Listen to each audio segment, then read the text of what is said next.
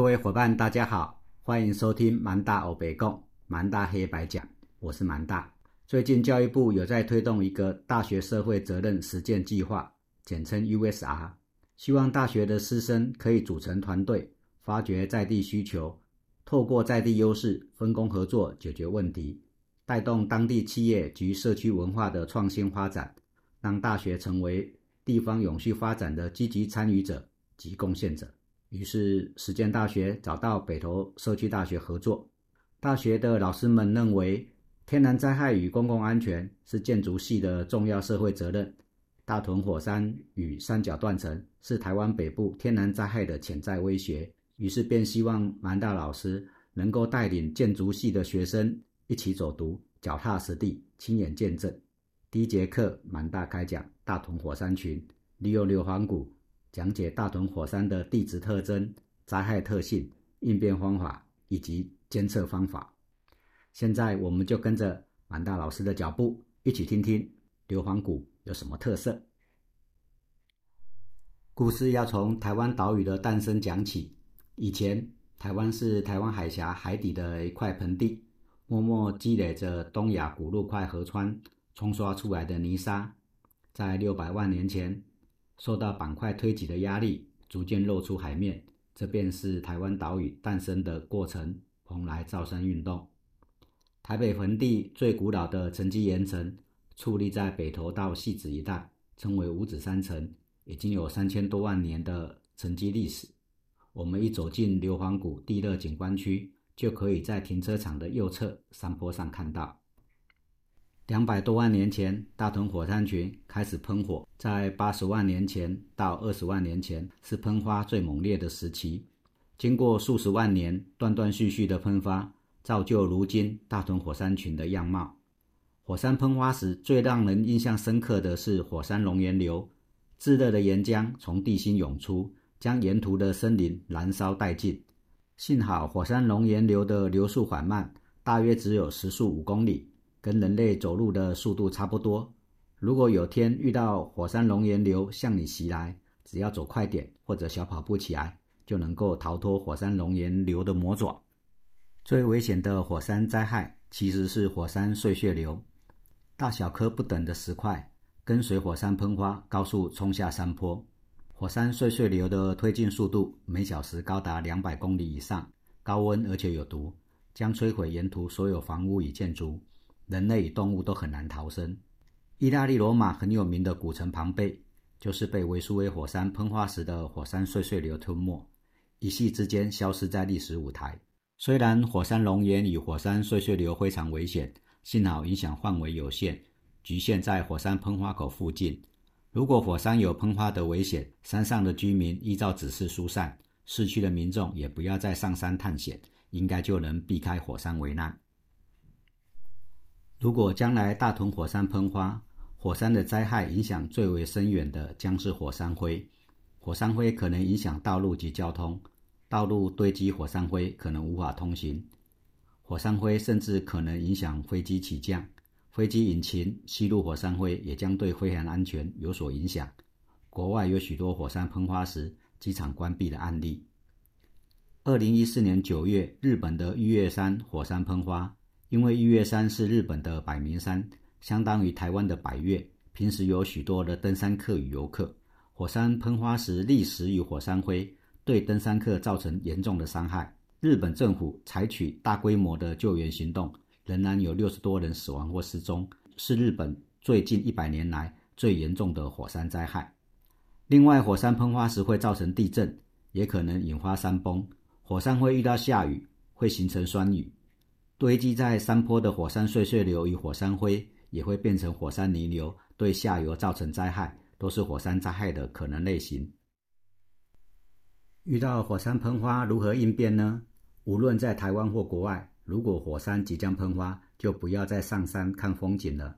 万一在山上遇到火山熔岩与火山碎碎流，都是非常危险的。吸入火山灰有毒，所以居民最好留在室内，并且紧闭门窗，非有必要不要外出。如果必须外出，应该要佩戴口罩，以免吸入了火山灰。也不要在外面饮食或者吸取泉水、溪水来饮用。戴帽子以保护头皮，佩戴护目镜保护眼睛，穿着长袖衣服保护四肢，隔绝火山灰跟人体的接触。大屯火山群是活火山吗？根据国际火山协会的规定，活火山必须符合两项标准：地底下有岩浆库，并且一万年内有喷发记录。地底下是否有岩浆库呢？有种说法是，现在的地热硫磺喷气口是上一次火山活动的遗留，称为后火山现象。另外有一种研究是根据最近地震波 P 波 S 波的侦测与接收，认为地底下仍然有岩浆库的存在。另外也有国内学者提出最新的研究资料，认为沙帽山最后一次喷发是在六千年前，应该符合活火山的现象。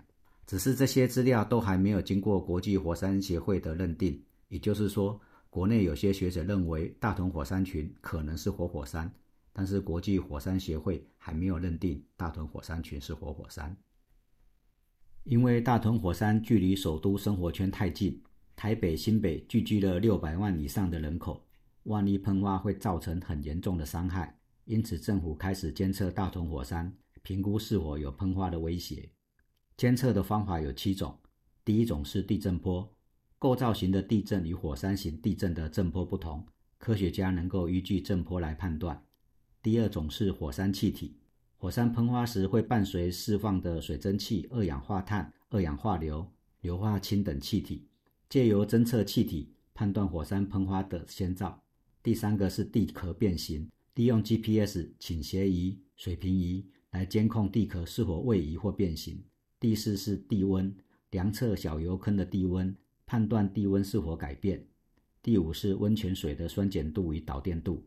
第六是即时影像，如果火山喷发，即时影像也能发现。第七是其他的科学方法，例如重力场或者是磁力场等等。根据各项的监测资料，目前大屯火山还算平静，并没有即将喷发的征兆。但是我们仍然不能够掉以轻心，必须持续的关注跟关爱我们的火山。接着我们进入硫磺谷园区地热温泉喷气孔以及硫磺的开采历史。都做了基本的讲解。大屯火山群的地热温泉喷气孔都是散布在三角断层与坎角断层之间。我们的地下地层有透水层与不透水层之分。雨水经过透水层渗透到地下，储存在不透水层上面，称为地下水。地下水底下如果有地热，就会加热地下水，成为热水。如果发生地震，地壳产生裂缝。热水从地壳裂缝涌出，就形成温泉。如果地热的温度高，而地下水少，热水蒸发了，就会形成喷气。这就是地热温泉跟喷气孔的由来，也是硫磺谷的景观特色。今天曼大老师的主要重点，先介绍安山岩。硫磺谷步道全程以就地取材的观音山石打造，而观音山石就是安山岩，安山岩就是火成岩。以南美洲的安第斯山脉命名，所以简称安山岩。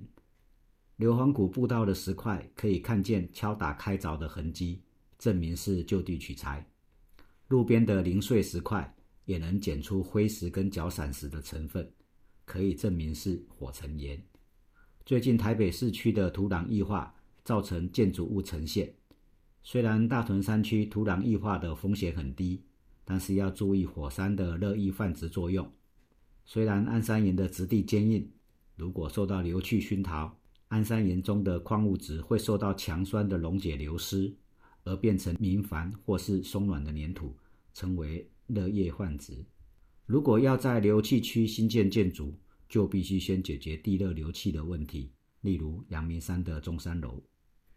台北地区的陶土有火成岩系跟沉积岩系两种。沉积岩系的陶土产地在桂子坑，也是北投著名的陶瓷产地。而火成岩系的陶土生成在大屯火山区。三千年前，圆山文化的先民，也就是圆山贝种的石刻，就知道开采火成岩系的陶土制作陶器，并且流传到了台北的植物园与巴黎的信堂谱。在考古出土的陶器含有灰石的成分，证明是火成岩系的陶土。接着，我们便来到沉积岩与火山岩交织的小山头。沉积岩是三千多万年前在台湾海峡海底堆积的台北盆地最古老岩层——五指山层。在六百万年前受到板块的挤压，随着台湾岛屿浮出海面。因为是沉积岩的缘故，岩层夹杂许多泥沙。如果雨量丰沛，冲刷出来的泥沙颗粒比较大，甚至有些较大的沙石。如果天气较为干旱，河川水流平缓，冲刷出来的泥沙颗粒就会比较细腻。这在现场的沉积岩层可以观察出来。后来在八十万年前，剧烈的蓬莱造山运动，大屯火山喷发，火山碎屑流覆盖在沉积岩上面。形成火成岩覆盖在沉积岩上面的特殊景观。我们从现场岩层的质地可以分出坚硬的火成岩跟松软的沉积岩，也可以透过色泽判断，火成岩偏灰偏黑，而沉积岩偏黄偏白。火成岩含硫化铁，日本时代为了开采硫磺跟硫化铁，把底下的硫磺谷挖成了蓄水池。虽然火成岩含铁，但成分很低，经过雨水的冲蚀、河流的冲刷。带有铁矿成分的火成岩裂解成细沙，随着河流流到海洋，在淡水河左岸的巴里跟右岸的沙伦都可以找到踪迹。一千八百年前，巴里十三行文化人发现海边的沙含铁矿，于是堆起了炼铁炉，提炼出台湾第一块铁。在现今十三行博物馆的考古遗址，找到了炼铁炉的遗址，四周还散布着铁块的残渣。然后，巴黎的十三行人利用铁器来制作标枪，打败居住在圆山的新石器时代人，称霸了整个台北盆地。后代称为凯达格兰，就是汉人来到台北时见到的原住民。大屯山的铁矿对台湾历史是具有划时代的影响。走完硫磺谷步道，来到玉永河采硫纪念碑。清朝康熙年间，距今三百多年前，湖州火药库爆炸。烧毁了储藏的火药，保管的官员要负责赔偿。担任幕僚的郁永和自愿前来台湾采买硫磺提炼火药，地点可能在硫磺谷，也可能在龙凤谷。因此，在硫磺谷与龙凤谷的中间泉源路上，树立了郁永和采硫纪念碑，纪念三百多年前的采硫旅行。最后，我们爬上山顶的小公园，眺望龙凤谷与沙帽山、七星山，完成了今天的硫磺谷走读。今天的走读风和日丽，脚踩安山岩步道，手摸火山碎碎流，眼看硫磺的生成，耳听喷气孔的嘶吼，真实的体验了一回大屯火山的存在。希望能对同学日后的学业有所帮助。下一堂课准备走读三角断层，将带领同学前往桂子坑寻找三角断层的踪迹。三角断层通过北头，沿途经过关渡、中义附近，也是可以观察。安排桂子坑，主要也是希望能够介绍水土保持教学，有关土石流、浅式溪流、山坡地的危险聚落、水土保持相关工程的特色，也是属于建筑师的工作领域与职业范围，希望能带给同学些许的创意与灵感。今天的导览讲解主题偏向地质与天然灾害，因为受众对象是建筑系学生的缘故，有关大屯山的硫磺开采、鹿皮交易。跟温泉简介就省略了。如果有关于大屯山的心得想要分享或者疑问要询问，都欢迎留言给蛮大我哟。今天的节目就到这边结束了，祝大家平安喜乐，我们下期再见。